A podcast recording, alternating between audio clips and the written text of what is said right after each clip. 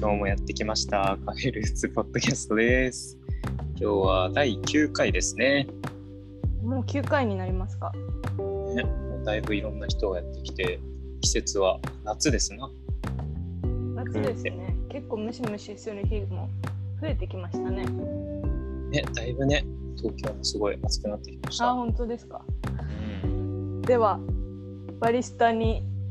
舞い戻ったゆうたさん、夏のおすすめドリンク3つ、3つや3ばい、3つ振り方 振り方がもう、まずはですね、まあ、お水出しコーヒーですね。水出しコーヒー。ー。はい、おまろやかなコーヒーが楽しめます。はいそ。して、ロングブラックですね。アイスのロンあグブラック。エスプレッソを氷水で割ったものです。コーヒー感が強く感じられます。はいはい。ちょっと一つだけごめんなさい。はいアイアイスアメリカーノとアイスロングブラックはどっちなんでしょうか？えっとね、簡単に言うと、うんアイスロングブラックの方が強いです。よりコーヒーが。なるほど。はい、強さ欲しい人はロングブラックです。わかりました。はい。あとは、エスプレッソトニックとかね。もわあ、夏ですね。飲みたい。し近くにコーヒー屋さんあったりする人は、ぜひ飲んでみてください。はーい。はい。はいまあ。まあ、そんな季節ですけれども、今日はですね、もう暑い京都から、はいなんと、今回はゲストをお呼びしております。10期生の雪岡京子さんです。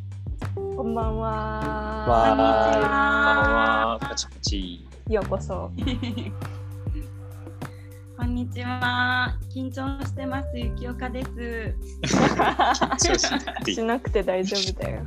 ね。じゃあ簡単に、キョンキョンから、あ、キョンキョンってちょっと呼んじゃってるんだけど、キョンキョンから自己紹介を軽くしてください。はい。皆さん、こんにちは。AIU10 期生のゆきおか京子です。えっ、と、AIU ではみんなにキョンキョンっていう風に呼ばれてました。今も割とキョンキョンって、キョンとか呼ばれてます。えー出身は大阪で、今は27歳。で、えー、と今はですねさっきもご紹介が少しあったんですけど暑い暑い京都で、えー、とホステルニニルームという京都の丸太町エリアにある、えー、とホステルで働きながら、まあ、ちょっとこうライターのお仕事を傍らでしたりとかあの、まあ、クライアントワーク、えーとまあ、マーケティングのディクションとかそんなことをやりながら暑い暑い京都で過ごしてます。いやいや、関西弁なんかいいね。暑い暑い。暑い暑い。暑い京都で私も過ごしてます。うんねいろんなまた熱い話を、じゃあここからまた聞かせてください。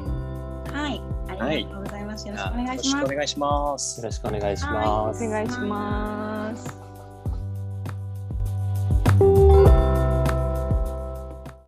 はい。じゃあ、ここから、えっと、きょんきょんにお話伺っていきたいと思います。まあ、まず、これみんなに聞いているんですけれども、まあ、AIU に入る前もみんな人生があったわけで、まあ、なんで AIU に入ったかとか、まあ、その前に AIU につながるような、まあ、こういう原体験があってとか、まあ、こういうことで AIU に入りましたみたいな、少し AIU 入る前の話を聞きたいなと思うんですけど、どんな子供でしたか、きょんきょんは。どんな子供、どんな子供やったやろう？そうですね。まあ、えっと、私を知ってる人は皆さんご存知かなと思うんですけど、えっと、アメリカのニュージャージー州に、えっと、幼少期5歳から10歳まで、4年半、5年間ぐらいかな、えっと、お父さんの駐在で、えっと、家族みんなで住んでました。なんで、多分そこが、まあ、AIU につながったところかな、まあ、まずあの英語に興味を持ったとか、まあ、日本じゃない世界にも興味を持ったっていうところが一つあるかなっていう感じですね。うん。うん。うん。うん。アメリカの時の、まあ、記憶が結構強いみたいな幼少期、うんうんうん話をしてたかなと思うんだけれど、なんかどういうことが今につながってるというか、まあ、どういう記憶が強いのかなとかちょっと聞いてみたいかもです。そうですね。なんかあの私結構大家族で6人家族で、うんえー、4人姉妹なんですよ。うん。若草物語ね。あ、そうそう。そうそんなええもんじゃないんですけど4人姉妹なんですよ。そうだから、えっとアメリカにみんなで行った時は各自全然違うあの、まあ、入り方というか、まあ、アメリカでの過ごし方っていうのがあってが最初はあの、まあ、妹とかはもうめちゃくちゃ怖がっててもう常にあの送りあの送られるとか送り迎えとかのタイミングとかも、もうお母さんから離れられへんみたいなもうそんな感じで、でもなんかこう妹がそうやったからうんうんそうなんか妹がそうやったから自分は逆にあのーなんだろうまあその時の小さな京子なりにちょっと頑張ろうとか多分思ったのかもしれないですけどなんかあのーすごい順応しようと頑張ってたみたいで後からあの母親から話を聞くとうん。なのであの初めてのその、まあ、友達の作り方はもうとりあえずもう抱きつくっていう。今も変わってないかもほんまに日本人と思えないそうとっても変わった挨拶の仕方をもうその場でしゅあのすぐにあの習得して抱きついてでそこでもうあのあのリアルにもう言葉のまま体当たりな感じでアメリカ生活をスタートさせてみたいです。そう。うん。なので、まあ、さっきの質問で言うと、まあ、結構その順応力みたいなところはアメリカに行ってすごくついたし、まあ、帰ってきてからも、まあ、AI 優勢には多いと思うんですけど、まあ、逆、まあ、カルチャーショックみたいな、まあ、日本への,、あのまあ、な日本に馴染むっていうのももちろん一つのハードルとしてあったし、まあ、その中でいろんな経験もあったりとか、うん、なので、まあ、その順応する力が結構ついてでそれでこう AIU にも AIU も本当に異世界じゃないですか。うんうん多分最初みんなあのオープンキャンパスとか行った時ってめっちゃ異世界で何ここみたいな もうめっちゃ森の中でなんか秋田のディズニーランドみたいなもう確立された世界で もうそこで一つ成り立ってるみたいなそうやと思うんですけど、まあ、そういうとこに、まあ、パッとあのオープンキャンパスでおつ訪れても臆さないみたいなところはまあなんか一つあったのかなって思うかな。うん。うーんうん実際にオープンキャンパスで初めて AIU に来たんだっけ？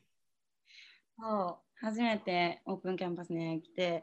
あの私はあの AI を知ったのはあの同じ高校で高校で私軽音楽部だったんですけどその時に、えっと2個上の先輩があの安藤茜さんっていう方なんですけど、うん安藤先輩がそうねあの大河さんとか同期やんねうん、そうだね。そうそう。で、あのーで、彼女が AIU に行ってて、で、えなんか変な学校あるな、面白そうやなと思って、彼女の話を聞いて 訪れたのが、うん、きっかけって感じかな。うーん。うん。なんかその時は、あのー最初降り立った時は、ほんまになんか秋田空港が、もう、ローカル、もう、ほんまにもうローカルの駅ですか？みたいな感じで。そう、もうその時はもうほんまにさ、視野とかもさ、まあ今もそうやんけど、なんかまあひあの狭いし、なんかもう、え、ゲゲみたいな感じやって、もう横でお母さんはもう、秋田杉の香りが！みたいな感じで、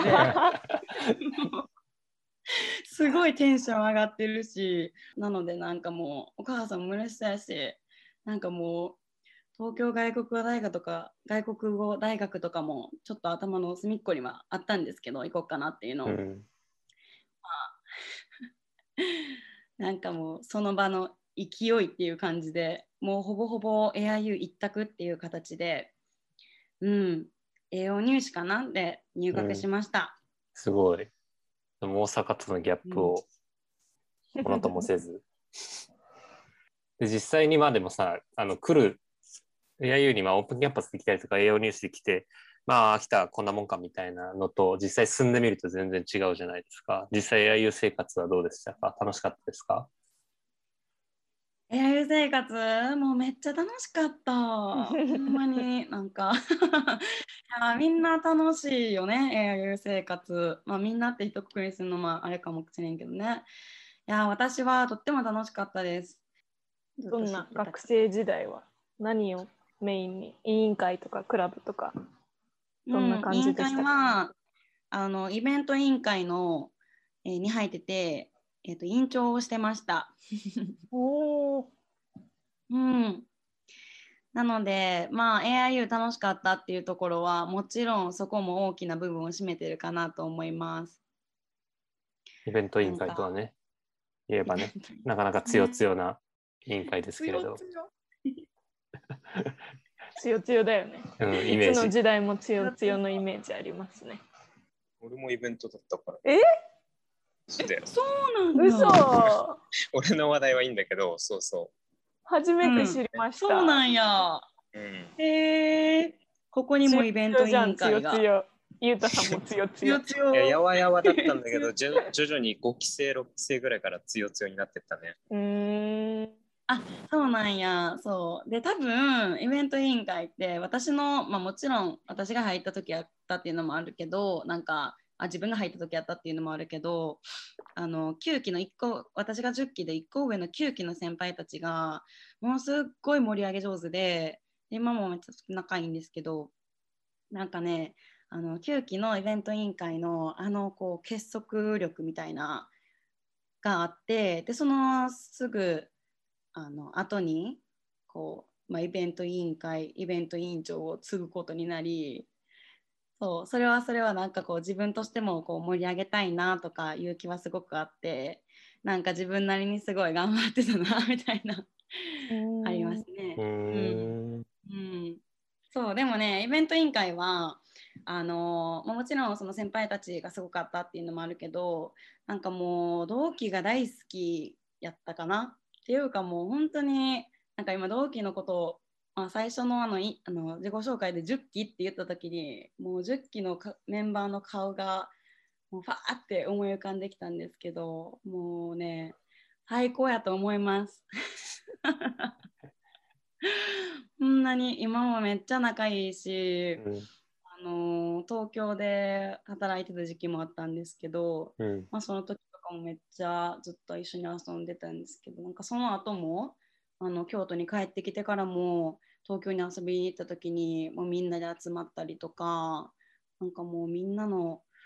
ね、あの集まる時のあのパワーとかうん。愛のある空間っていうのは本当に AI 優勢ならではやなって、うん、思います。確かに。それはなんかめっちゃ思うね。なんか8期生で集まるときも、でもそう感じるし、まあ、逆に6期生のところに混ぜてもらうときもそれは感じるし、みたいな。うんうん愛はあるよね本当にうん。ねえなんか家族って感じ。本当そうねその一言に尽きる感じうん AIU ファミリーっていうもうんうもうフレーズがもう固定化してるよね。そうだね。じゃあ、1、2年生は割と楽しく、まさにキャンパスライフを送ってたんだう。ん。はじけてたはじけてた。もうだってもうクロップトップとか着てたもん。なんだっけ、クロップトップって。短いやつ短めのあのお腹出てる服。はいはいはいはい基。本お腹と背中出てるから。あれ、なかなかあの、秋田でもあのキャンパスでしか着れないよ。確かになあほんまにみんな自由に自分らしくいてほんまいい空間やったと思う。なるほど。で、なんかそこからまあすごく楽しくキャンパスライフやってて、なんか AIU の在学中になんか転機というか転換点みたいなのとかは結構みんな留学であったりとかするんだけど、なんかキョンキョンの場合どういう時になんかあったりしたのかなと思って聞いてみたいな。そうね、あのもちろんありました。あのやっぱりみんなと同じかもしれんけど、結構留学はあのまあ人生の中でも結構一番楽しかった時っていうか充実してた時やなって思ってて、うん。うん、なんかそれはあのまあもともとアメリカに住んでたっていうのもあって、まあ、英語圏には行きたくないなっていうふうにはぼやっと思っててで第二言語であの第二言語やってる？第三言語でフランス語。第二外国語か。第二外国語。そうです。であのフランス語を取ってたから、まあ、それでよしフランスに行こうと思って私は、えっとちょっとスイス寄りのもうあの街全体がこうアルプスに囲まれてるような学生都市であるグルノーブルっていう地域に1年間、えーシアンスポグルノーブルっていう政治学院国際関係とかを主に学んでいるような学校に行きました。うんうん、なんかフランスの中でもそこにしたとか理由あるんですか？いやなんかあの、まあ、そもそも多分結構 AI 優先みんな感じてることなのかもしれないけどフランスって言ったらビジネス系のあの選択肢が結構多くて確かにで。その中で私はグローバルスタディーズやったからそう、まあ、選択肢ももともと少なかったしその中でシアンスポはあのフランスの中でも結構いい学校やったから、まあ、うん。AIU がね提携をしてくれてるから行けたっていうところももちろんあるけど、まあ、そこに第一志望を、まあ、志願してありがたいことにめでたいことに行くことになりました。うん。フランスは何が楽しかったんですか？すごい、キョンキョンの楽しかった話を今めっちゃ聞いてるんですから。まず いや、いいね。楽しかったこと振り返ると気持ちが明るくなりますね。フランスはね、あの、ほんまにあの自分の殻とかいうのをもう捨てたね。なんか、うん、あのーなんかもちろん、あのー今までずっとその英語が話せたから、まあ、AIU に入った時とかも、あのーみんながものすごくあの努力して、まあ、もちろん入った学校っていうのもなんかあんまりこう、あのーちゃんと考えてなかったみたいなところもあってなんかこう勉強も、まあ、スラスラ、まあ、できるし、まあ、別にあのなんやろ一般教養の方とかも全然こうスラスラなんかできるなっていう感じはしててなんでちょっとこうちょっと人生なめてる感みたいな。まあうんあったんかな。でそれでフランスに行ってああフランス語頑張らなあかんなっていう風になってでフランス語頑張ってるうちになんかやっぱりそういう恥とか見栄とかそういうのもどんどんこうあの脱ぎ捨てていくというか一枚一枚ずつ なんか剥がしていくっていうなんかそういう作業があったかなっていうのは思っててうん。でそうしてるとなんかまあ頭の中も心も少しずつこうオープンになっていくなっていう感触はあってうんなんかこう公園で全く見知らぬ人となんか一緒にワイン飲んだりとかなんか楽しいことっていう感じで全然見られるけど自分の中ではなんかあなんかすごい変化があったなっていうかそっか、まあ、言葉が通じるところじゃないみたいなところもあるし、まあもちろん文化も違うと思うし。うんそうそううんいやほんまにねなんかこう英語ベラベラ喋っててそれがこうかっこいいみたいなとかじゃなくてもはやこう英語とか喋られたら困るんでみたいな英語わかんないんでっていうふうに言われた時とかは なんかせやんなみたいな。せやんなごめんってなった。へえ面白い。うん、なんか最初はやっぱりこう英語であの授業とかも受けてたけど夏の期間を夏休みの期間を利用して、まあ、フランス語の、えっと、言語学校に通ったりとかでそれである程度ちょっとフランス語があまあ操れるようになり、まあ、もちろんグダグダやったけどあの後半からはフランス語での授業を受けてみたりとか言語始まりであの気持ちとかこう考え方が変わったっていうのはすごいある。なんか何かしらやっぱり留学の時はみんなチャレンジしてますね。いやーほんまに。でなんかあのーすごい楽しかった思い出の一つにあの、うん。みんなそのヨーロッパでいろんな各地に留学してたけどあのオクトーバーフェストでみんな集まるっていうのあるやん、うん。そう。あれめっちゃ楽しいよ オクトーバーフェストの国の方。そうそう、ドイツだったから、うん。あーそっかそっか。時も、うん、集まって、みたいなのやっ集まった、うんそうだね、多分そこぐらいからなんかね、なんかみんな毎年のようにヨーロッパの人たちは、おうん。そうそう。ね、そこら辺くらいから、ね、すめっちゃ面白いよまあね。今もやってるんかな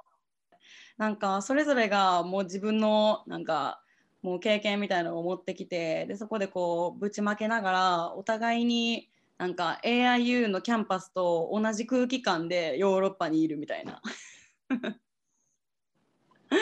そうほんまに楽しかった。楽しいよね、オクトーバーフェスト。しかも、あの、アメリカ留学行ってる人たちは、あの、まだ21歳になってないから、ほとんどが、お酒お酒飲めない横で、めちゃくちゃ酒飲んでる写真を ヨーロッパ勢が上げるって1いう。リットルのね。マウントの取り方をね、してたね。そうそうでなん。かオクターバーフェスってさあのー遊具遊具なん。か乗り物、はいはい、あのゆゆ遊園地あるよな。うん。そう遊園地遊遊具じゃないな遊具かそうのもあったりしてめっちゃ飲ん。でん。ねん。けど乗ったりとかするからもうはいよね そう。ちょっと気持ち悪いけどもうめっちゃ楽しいみたいな。そう。そういうちょっと強強なとこもあるよねやっぱり。だいぶ強強だけどね、ここまでここまで強強1だけ年生からっていうかずっと強強だよね本当。ど。はい。っていうので、まあ楽しいね。まあもちろん大変なこともあったり、留学も終わって、帰国して、そこからはどうでしたか、まあ、最後1年間みんな楽しく過ごすっていうのももちろんあるし、なんかここでちょっと変わる人もいるし、みたいな。キョンキョンの場合どうでした？私の場合はえっ、と帰ってきてからすっごい勉強するようになりました。えなんかあのもちろんあのみんなもそうやと思うけどその留学を経て、まあ、ディスカッションであったりとか本当に自自分の意見を持ってあのなんやろ勉強をするっていうことがなんかこうああ今の自分のその学生である姿なんだっていう、まあ、そういう気づきとかがあるんじゃないかなって思うんですけど、うん。私もそれはあってで帰ってきてそのあの、まあ、周りのあの人たちのことももっとこう何やろうこうアウェアになったというか、うん。なんか周りのこういろんな人たちがいるっていうことをあのなんかよりそれをこうぐっと見るようになったし認識するようになったなっていう感触があってでそれは同期で？うん、あ同期でっていうのももちろんあるし、まあ、留学生とかもそうだしあので同期に関してはもちろん10期ってあのまあ、イベントイン私はイベントインの人たちとすごく仲良かったし、まあ、もちろんいろんな人とも仲良かったけどそこが結構自分の中でのコミュニティメインコミュニティになってたからなんかあんまりその他の人たちとの関わりっていうのが留学前はなかったんですよね。うんだから、あのー帰ってきた時にこう自分がそう、あのーまあ、強強に見られてるっていうのもあの改めてそれをすごく感じてうん。なんかこうちょっと一歩置かれてなんかなんかすげえなキョンキョン。はは。へへ笑みたいな。なんかそういう感じに見られてるっていうことをあのに初めてなんか なんで今まで気づかんかったんってぐらいなんですけどうん。そこで初めて気づいてあのまあ前の最初の方でも言ったんですけどなんか順応する能力みたいなのももちろん高いんですけど、まあ、その分こうあのその順応していく環境とかそこにいる人たちにどういうふうに思われているかっていうのをすごいセンシティブに感じる方やからうん。なんかそれをこうまあその気持ちっていうかそのこう自分のセンシティブに感じるっていうなんか能力が留学でさらにこうあの研ぎ澄まされたみたいなところがあってうんうんで帰ってきてでいろんな人がいるっていうのを認識したで認識したらやっぱりどう自分がどういうふうに見られているかっていうのがすごく気になるしでこう自分の中身を見てほしいっていう、まあ、そういうあのすごく承認欲求的なところがあるので私は。うんうん、だからそれをすごいあの感じるようになって、まあ、勉強したし始めたのもなんかそういうところもあるかなっていうふうに思ってます。まあ、例えば、えっとすごい難しめの授業とかで、まあ、国際関係の授業とかあったりすると思うんですけど4年生になってからは、まあ、ものすごくあの準備をしたりとかでディスカッションする時とかもすごい自分の言葉を選ぶようになったりとか、うん、でそこでこう対等にあの自分とはこうちょっとレベル感が違うな自分よりもレベルが高いなって思ってるような人たちとなんかこう対等に話せるようになりたいとか、うん、その授業で何かこう爪痕を残したいとかこうそういうふうに思うようになったのは、うん、留学から帰ってきてすごい自分的に変わったなっていうところでした。うん。でもなんかその留学から帰ってきて、もちろんその留学前に仲良かった人たちとも一つ引き続き仲いいけれどなんかどんどんその、混じり合っていくというか留学終わってからの方がなんかその交友関係みたいなのってみんな結構広がるんじゃないかなと思ったりとかしててなんかあれ不思議不思議やなと思って見てたりとか、でもまあなんかある種その留学行ってその客観視できるみたいなのがあったりとかなんかそういうのってある気はしますね。うん、うんいや本当に混じり合うようになったっていうのはめちゃくちゃ本当にその通りだと思う。うん。なるほど、ね、混じりたいって思うようになるからね。うん、ああ確かにそうかもね。なんか最初はね割とみんなね、うん、なんか AIU って割と、まあ、字が強くないと生きていけないとは言わないけれどでもある程度求められるじゃないなんかそのみんないろんな人がいて、うん、あなたどんな人間なんですかみたいなだからそこをまずなんかね確立しなきゃいけない部分もあってでもなんかそこがねある程度確立されてくるとなんか次はそのね他の人にも目が行き始めるというかなんかそういうフェーズも人によってはあるのかなと思ったりとか。ある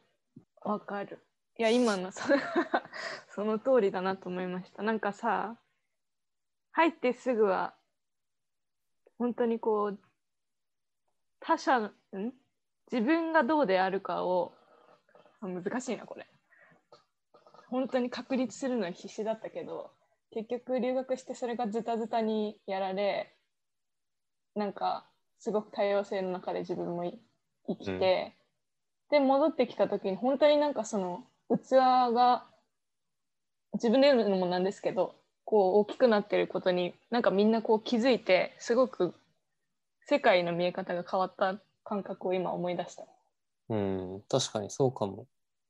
確かにね、うん、何かしら否定されます。否定されるというか。そうそうそうそう。なんか別に大きな事件じゃなくてもさ、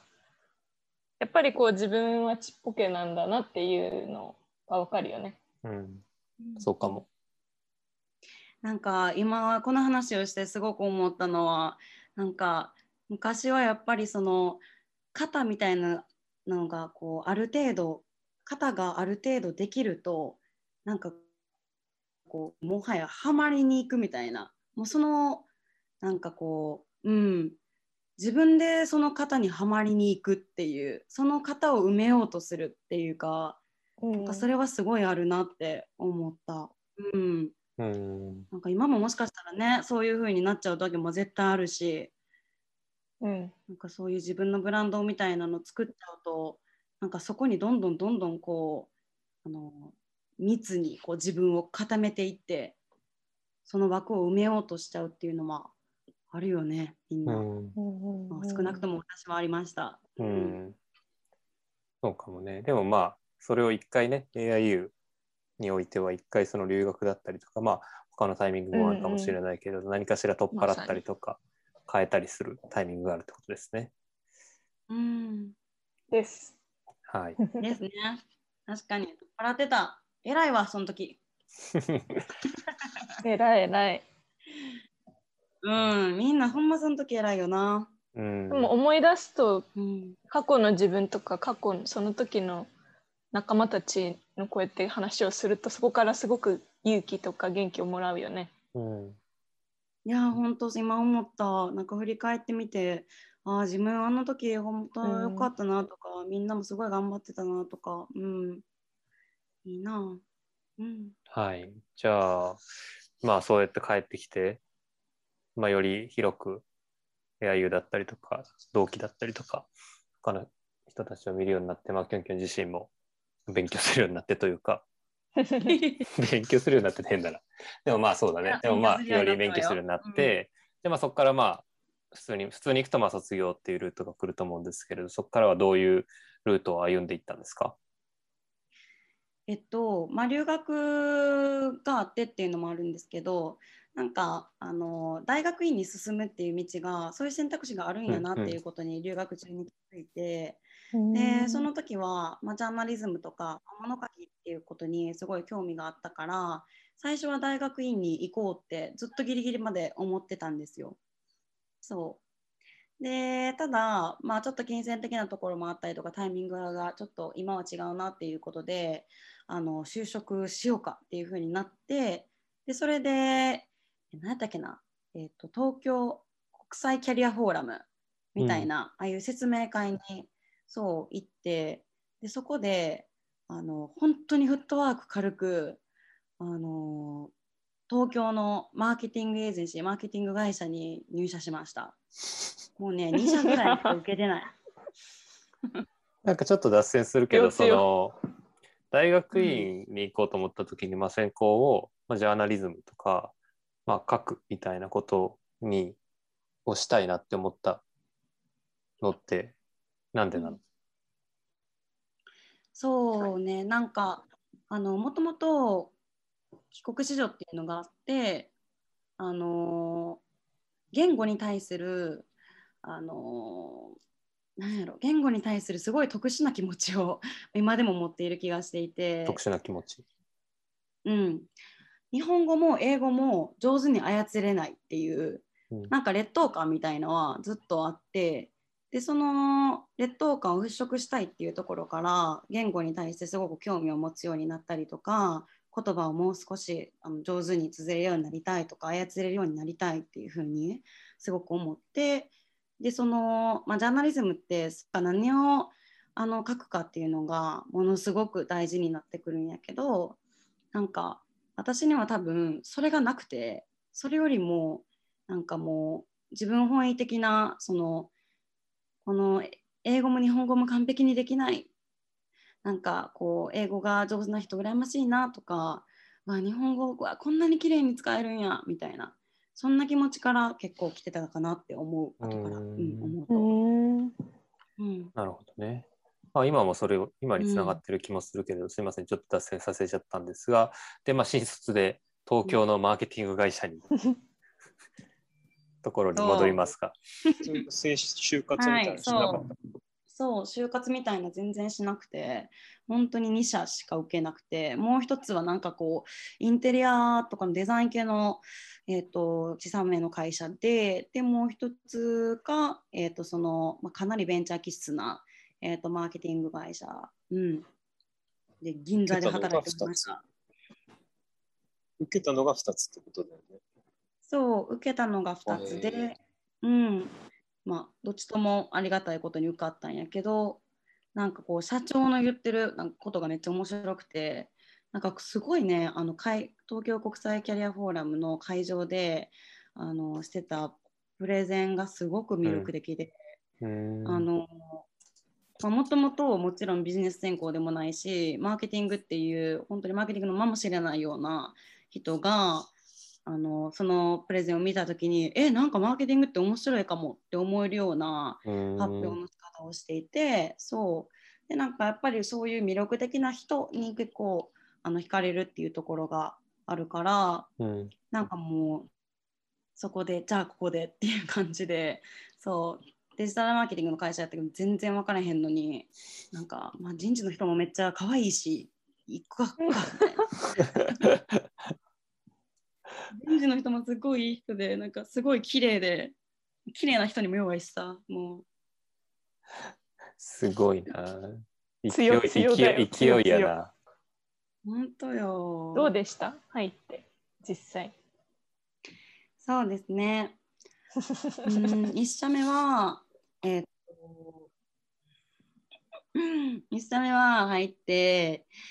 最初はもう順応するのにもうめちゃくちゃ労力を費やしてしまったなっていう。キョンキョンでも？順応力の高いキョンキョンでも？うん、なんかその自分能力が高いがゆえになんかそこにすごくフォーカスしてしまって自分の業務とかよりも多分人からどういうふうに思われてるかとか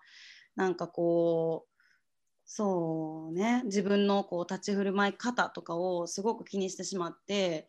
うん、AIU とはかなり違うあの型を自分で作ってそこにまたはまりに行こうとしちゃってたかな。うん。いや、結構辛かった。うん辛かったかな。なんかその時は多分もうねアドレナリン出まくってめちゃくちゃ夜遅くまで仕事してもうマーケティング全然わからんけどとりあえずあの社会人日本で日本人の社会人1年目としてできること全部やります。みたいな感じでもうすっごい奮闘しちゃって。でもううん。エネルギー切れたな、うー。ん。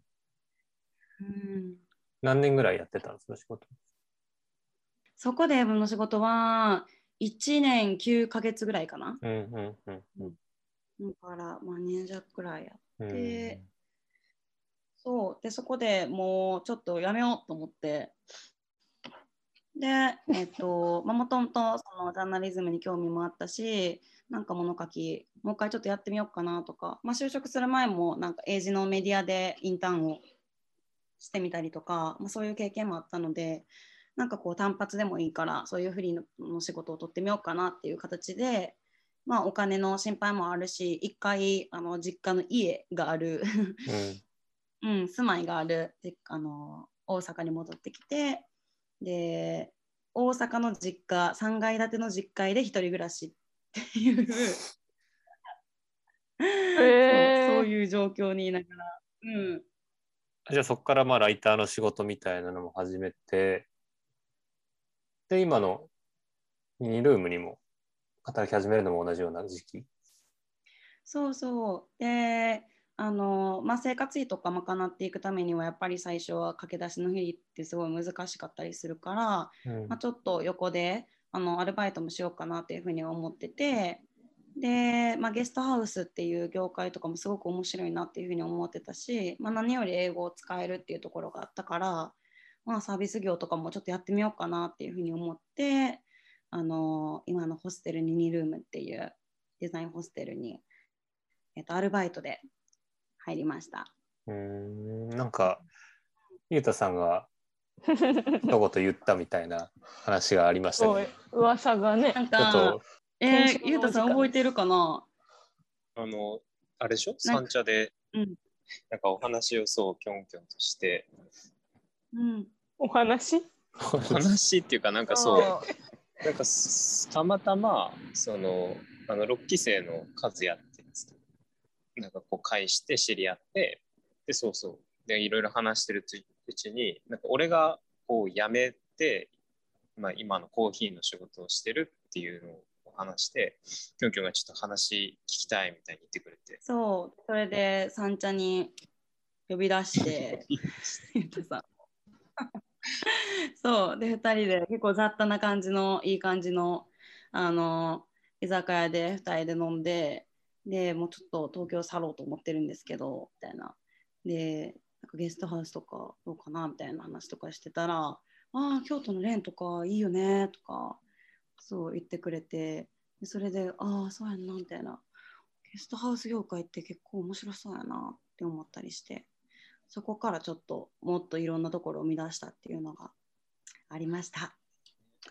さすがシュート。さんすごいじゃん。雰囲気とかが、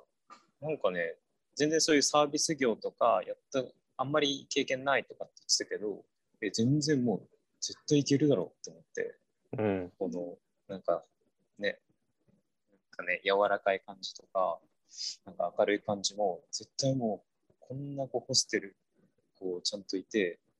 接客してくれたら絶対いいじゃん。うん優しい。だね。なんかでも最初はあの本当にもう帰ってきた直後とかはもうお金なさすぎてであのもちろん1社目であの、ね、しっかりとお給料とかもいただいてたんですけどめっちゃ遊んでたしあの そうあの仕事してない時は遊んでたしなんか貯金とかもなくてもう最初の、えーと、こっち関西帰ってきてからのバイトとかはあの京都の河原町にある河原町商店街らへんにあるあのアサヒビールのあの直営店みたいなところでわかるわかる。えビアホールみたいなとこね。そうそうビアホールビアホールそうみたいなところであのずっと皿洗ってた。えー、えー、そうだったんだ。もうずっと皿洗っててほんまなんかもう本当にねあのこれがお金を稼ぐことやって思いました、うん、あとはもう工場の LINE の仕事をさせてもらったりとか、うん、あのゴディバの箱のリボンをひたすら結ぶとか、そう、うん、なんかそういうことをさせてもらってあのもう自分が見ていた世の中ってほんまに1%とかやなって。あでもそう思ってるの素敵だね。血となり肉となってるね。うん。いやほんまに それが2人2人前でしょ？2人前やな。うん。うん。で2人に入ってなんか変わっていった？どういう仕事から始めたかとか。うん、うん。2に入ってからはもうもちろん最初アルバイトで入ったし、まあ、2にはあの掃除もフロントもそのレギュラースタッフが最初やるっていう風にあに私が入った当初の当初になってそうやからもう本当に最初も掃除から始めたしあの6時半とかから入って最初お店開けてでそこから掃除10時から上がってで10時から15時まで掃除して帰るみたいな、うん、そんな感じで、うん、最初は始めてでそれからフロントの業務とか教えてもらうことになってでカフェ業務もしてお客さんとももっと仲良くなってなんかこう自分のペースみたいなのもあのホステルスタッフとしてはめるようになって、うん、で去年の11月ぐらいかなに正社員になりたいですっていうふうにちょっとお話をあのさせていただいたら、うん、じゃあちょっとこれからよろしくお願いしますっていう形で、まあ、別にそんなに業務とかはあのアルバイトとかあの正社員とかは2には全然関係ないんですけどあの、まあ、形、うん、だけそういう風になりました。うん、なんかその、うん、最初の会社では、まあ、ある種その自分で作った型新しく作った型にはめようと必死だったみたいな話があったけど、うん、ニニでは結構自分らしく働けてたのかな？働き働いてるのかな？うん。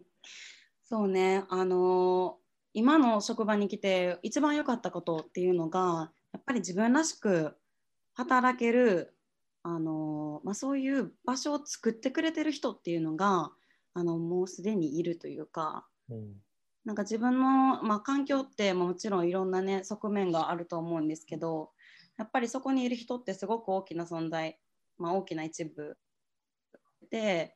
あの自分らしくいられるその空間の余白を作ってくれる人がすごいたくさんニニにはいて、まあ、たくさんって言っててもあのなんか5人とかで回してるような 宿なんですけど、うん、そ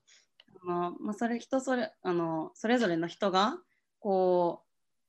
うん、自分らしく働いてくれててでそれで自分の出せるあの自分らしく働くことで自分の一番のパワーが出せるならそうしてくれた方がいいっていう職場やから。もう知らん間にタメ口になってるしあのすごい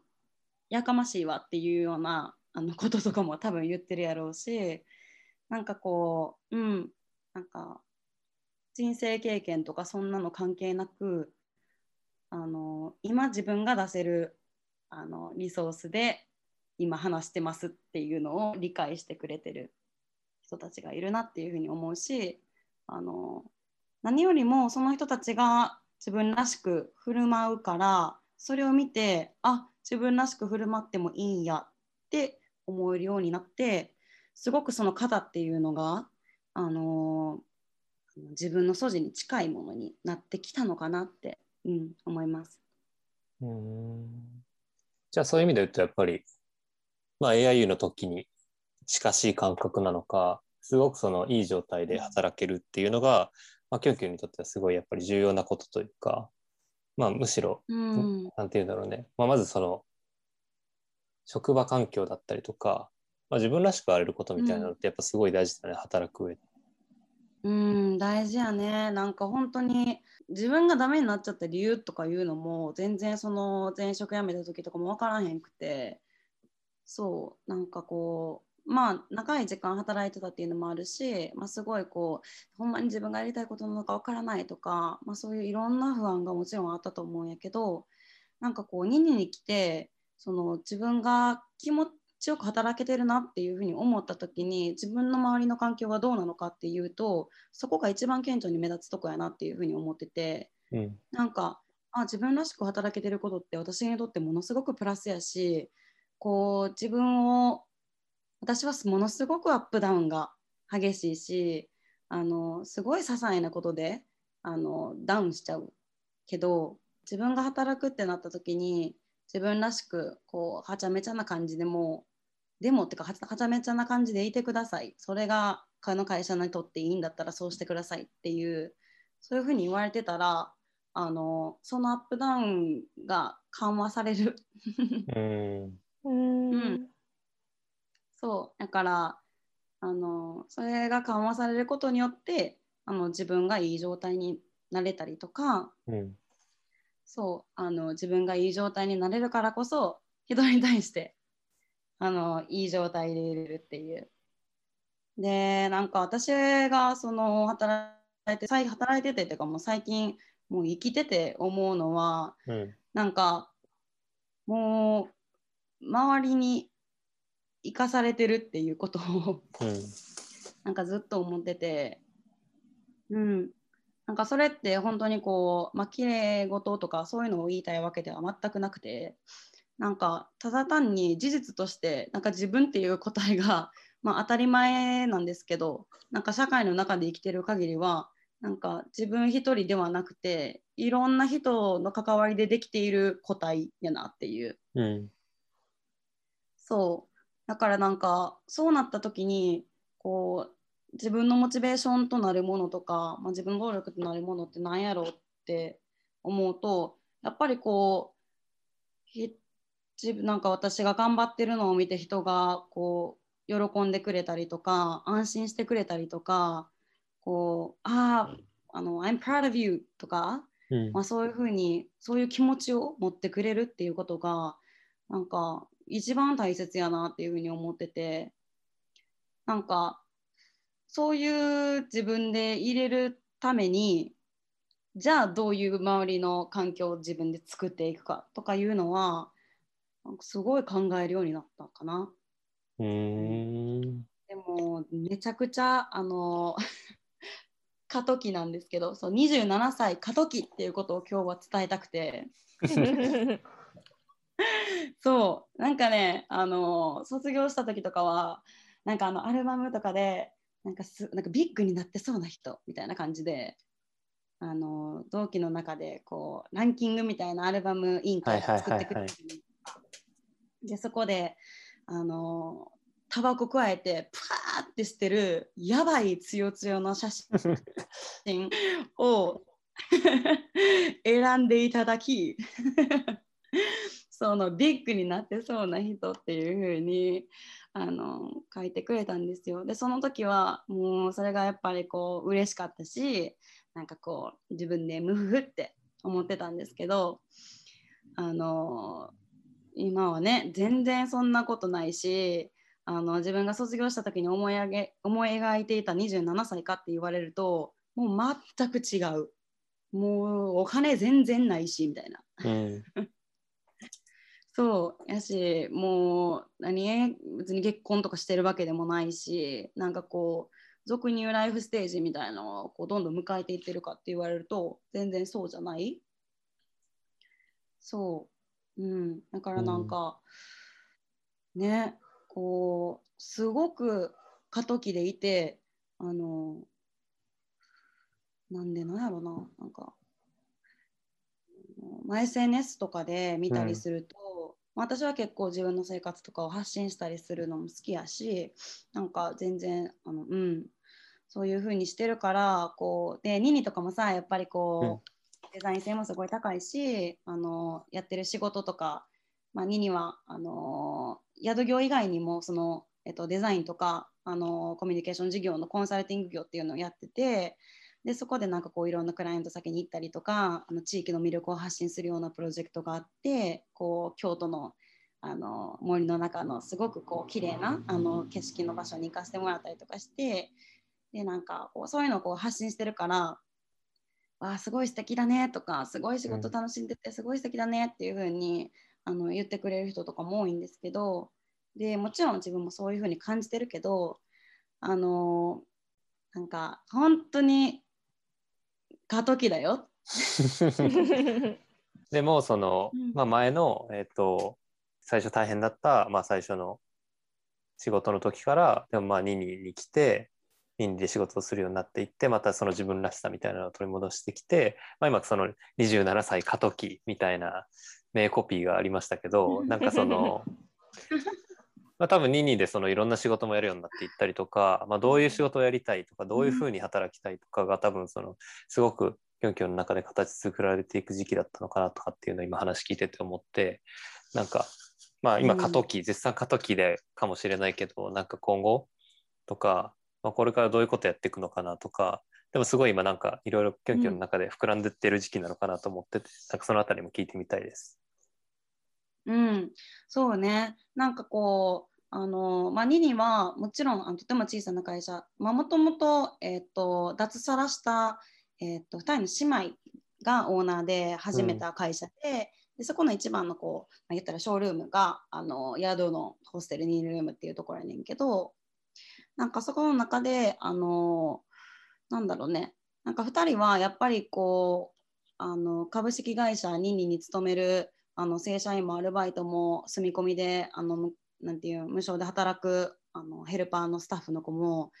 こうニニルームっていう場所とかニニルームっていう環境をあのステップアップに使ってほしいっていうふうにあの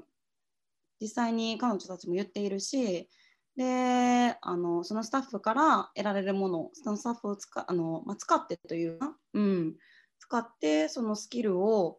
あのニニルームとしてのえっと、価値っていうのを上げていくっていうのも同時に本当になんていうギブアンドテイクのあの職場やなっていうふうに思っててただこうこれから成長していくにあたってあの、まあ、人の入れ替えとかももちろんあるやろうしなんかそれを理解した上であのみんながその毎日毎日を大事にニニルームで過ごしているなっていう感触がすごくあって、うん、うん、そう。だからあのまあ、もちろんあの私もこれからいろんなことをやっていきたいなっていうふうに思ってるしなんか未来の自分にある程度期待はしているところはあるからだからこううん。なんだろうね。何がしたいかな？えー、もうみんなは何がしたい？でもなんかその未来の自分に。何をしてほしいんかなみたいな何が合ってるかなってみんなに聞きたいぐらい。うん、なんかいろんなことがあるやろうなっていうふうに思うしなんだろうね、まあ、マーケティングはあの初めてあのニニルームに来て面白いって思えるようになったんですよね。うんか最初のあの会社ではもちろん自分がそのマーケティングっていうところよりもこう日本人社会人1年目としてどううまくやるかどううまく見せるかっていうところにすごくフォーカスしちゃってたからそう全然マーケティングの面白さとかに入れなくてあのユニルームに来てからはあの自分で新しい仕事をあの作り出したりとか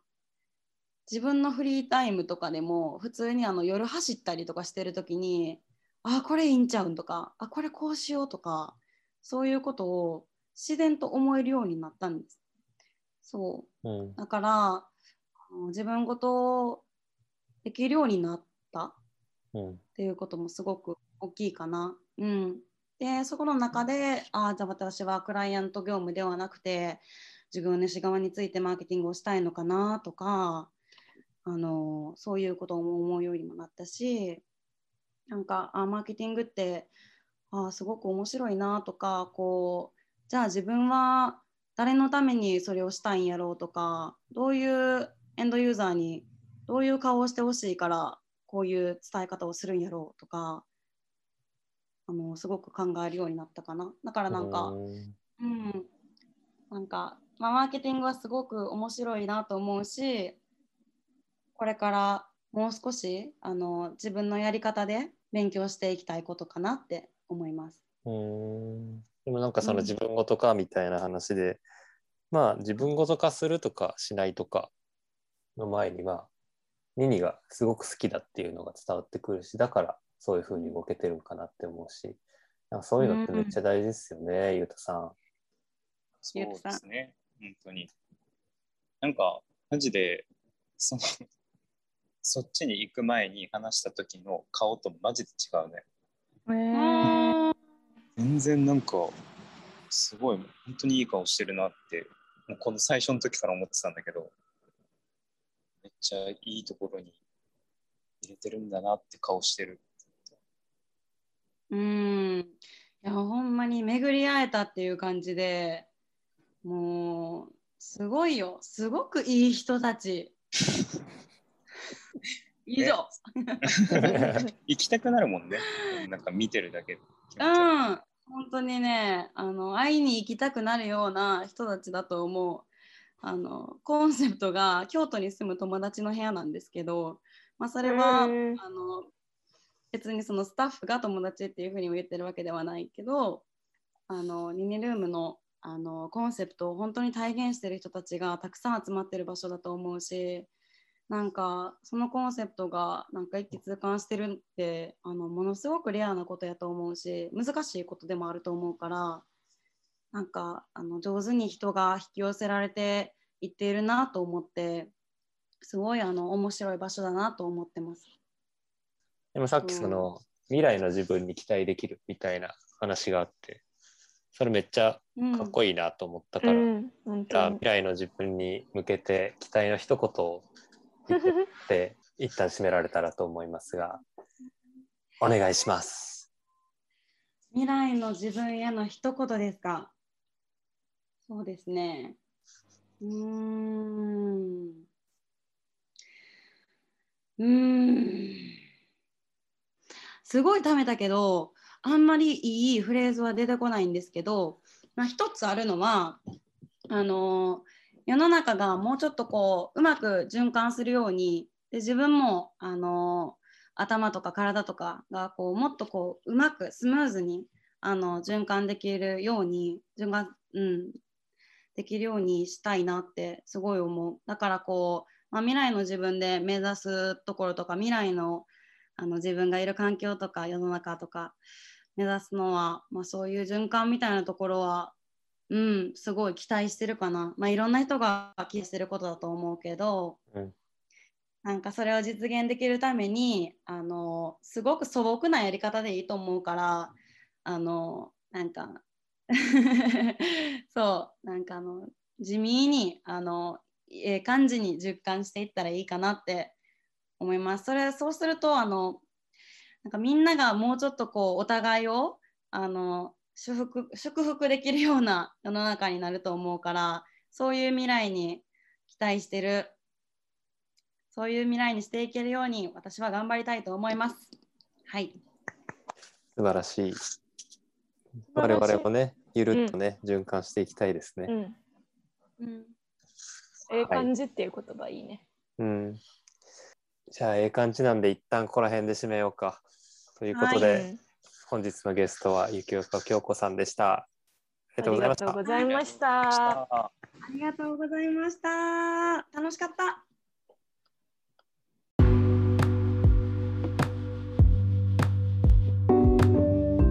はい、ということで、きょんきょんに今日はゲストで来てもらっていろいろ話いただきましたね。かなさんどうでしたか？こうやって改めて話聞いてみて。なんかね、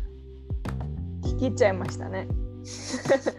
なんか私も今ほらホスピタリティをね一応研究してるというか勉強してるので、うん、なんかきょんきょんが今やってるお仕事自体ももちろんホスピタリティに関わることだけど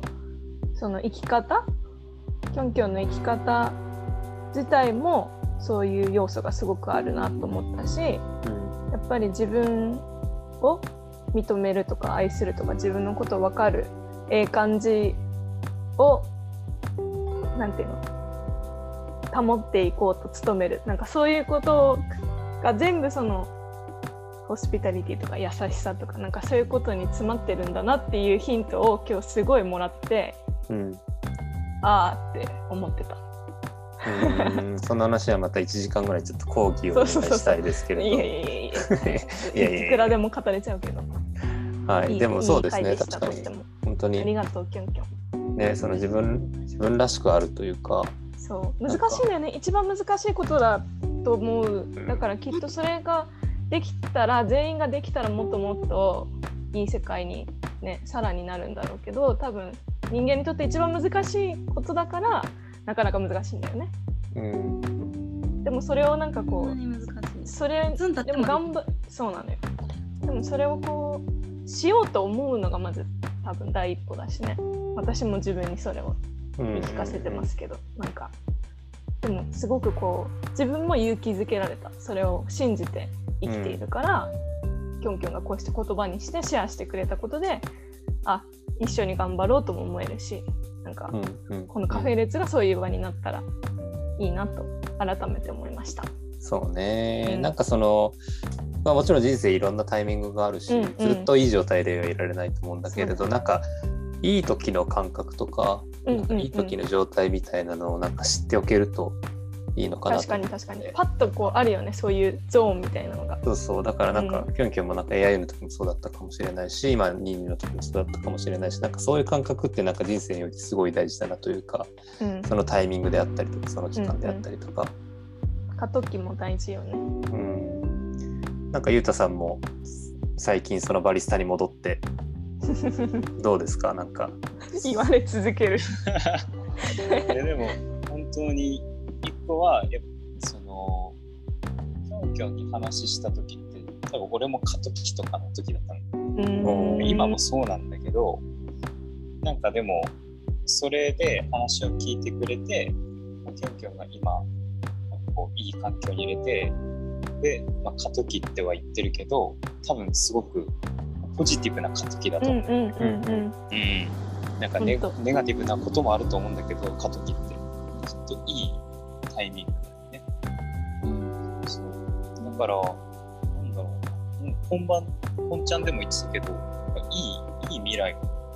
なるんじゃないかなってすごい思う。うん。いや、ほんま勇気づけられる。ね、それこそ好きなことやってるとか、いつも楽しそうみたいに表面は結構見えるに言われることがあると悩みとかもいっぱいあるし、好きなことやっててもしんどい時はしんどいからね。うん。うん、でもね、楽しいね。こういうことやってね。楽しいね。総じて楽しかったですね、きょんきょんの話は。うん、改めて、うん、本人本人にも聞いてみたいと思いますけど、どうでした？こう振り返ってみて。そうですね。なんかほんまは、まあ、いつもいつもすぐ泣くんやけどなんかもうすっごい今泣いてる。泣いてる？キョンキョンエアハグエアハグ、うん、ああハグほんまかいななんかそうですね。なんかあのこういう機会をくださって本当にありがとうございます。あのなんか私もカフェルーツのことはあのタイガさんとかから初めて結構最近聞いたみたいなところがあってであの実際その AIU さんに出店したみたいなことも Facebook を Facebook ページを訪れてから本当に最近知って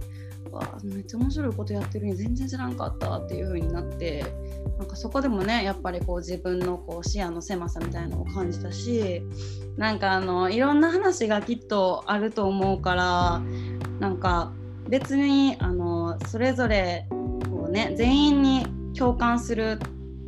なんか共感はしなくて本当にいいと思うし、うん、なんかだけどこう何か持ち帰れること持ち帰れるって言ったらなんかもう会社のセミナーみたいやけど、うん、何か一つなんかこうあれなんかちょっとええ感じかもとか これは逆にちょっと本当に全然合わんわとかそういう気づきとかでもいいから何かあったらいいなってあのうん今話し終わって思いました、うん、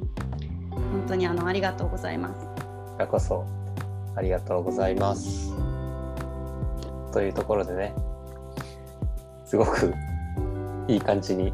うん。まとめてくれたのと、あのカフェルーツさんのゆるっと活動してるから、もうちょっとね、認知度をね、高めていかればっていうところゆるみんなゆるコーヒー飲みたいですかね。ね本当うんうんいつかオフラインカフェルーツ本当したいよね。本当にオフ会しましょう。うん。はい、ゆうたさんにコーヒー入れていただきたい。